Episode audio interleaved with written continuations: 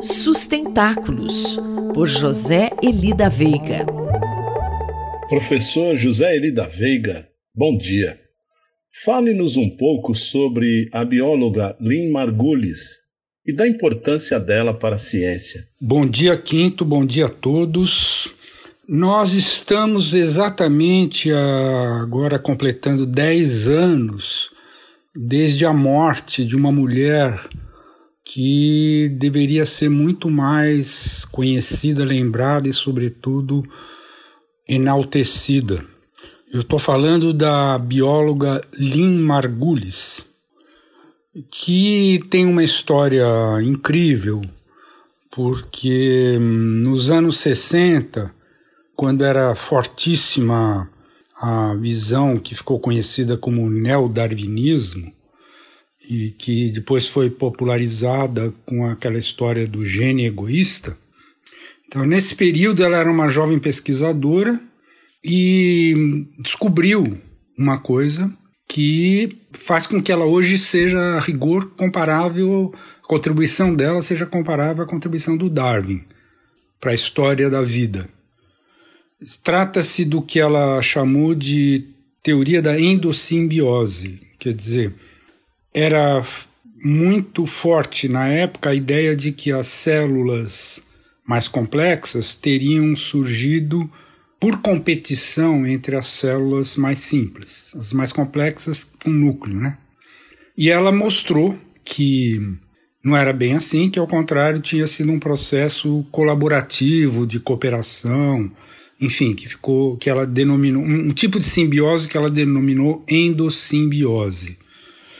Então, o que é impressionante é o quanto ela sofreu resistência. Mas de onde vem essa resistência, professor? Sim, Quinto. Resistência da ortodoxia que sempre existe. Na época era a que eu falei, do gene egoísta. Então, é, o primeiro manuscrito que ela submeteu a revistas científicas com a descoberta dela foi recusado por 15 revistas. Quer dizer, é impressionante ela não ter desistido. E foi uma grande felicidade para a humanidade que ela não tenha desistido, porque finalmente, quando ela já estava com 29 anos, ela conseguiu emplacar o texto num grande journal, o grande, a grande revista de, de biologia teórica. E esse é um texto, inclusive, que se algum ouvinte quiser procurar, vai ter que procurar sob o nome não Lynn Margulis, mas Lynn Sagan, porque ela tinha, quando esse texto foi publicado, há três anos ela tinha se divorciado do primeiro marido, que era o famoso polímata Carl Sagan. Pois bem, felizmente, aos poucos a comunidade científica foi aceitando a teoria da endossimbiose, hoje é uma coisa que até está nos livros aí do ensino médio. E, e, ela recebeu grandes honrarias. Demorou um pouco. Em 83 ela foi para a Academia de Ciências dos Estados Unidos, Academia Nacional de Ciências. E um pouco mais tarde, já nos anos 2000, ela recebeu uma medalha que só é dada de 50 em 50 anos, pela Linnean Society, a britânica Linnean Society.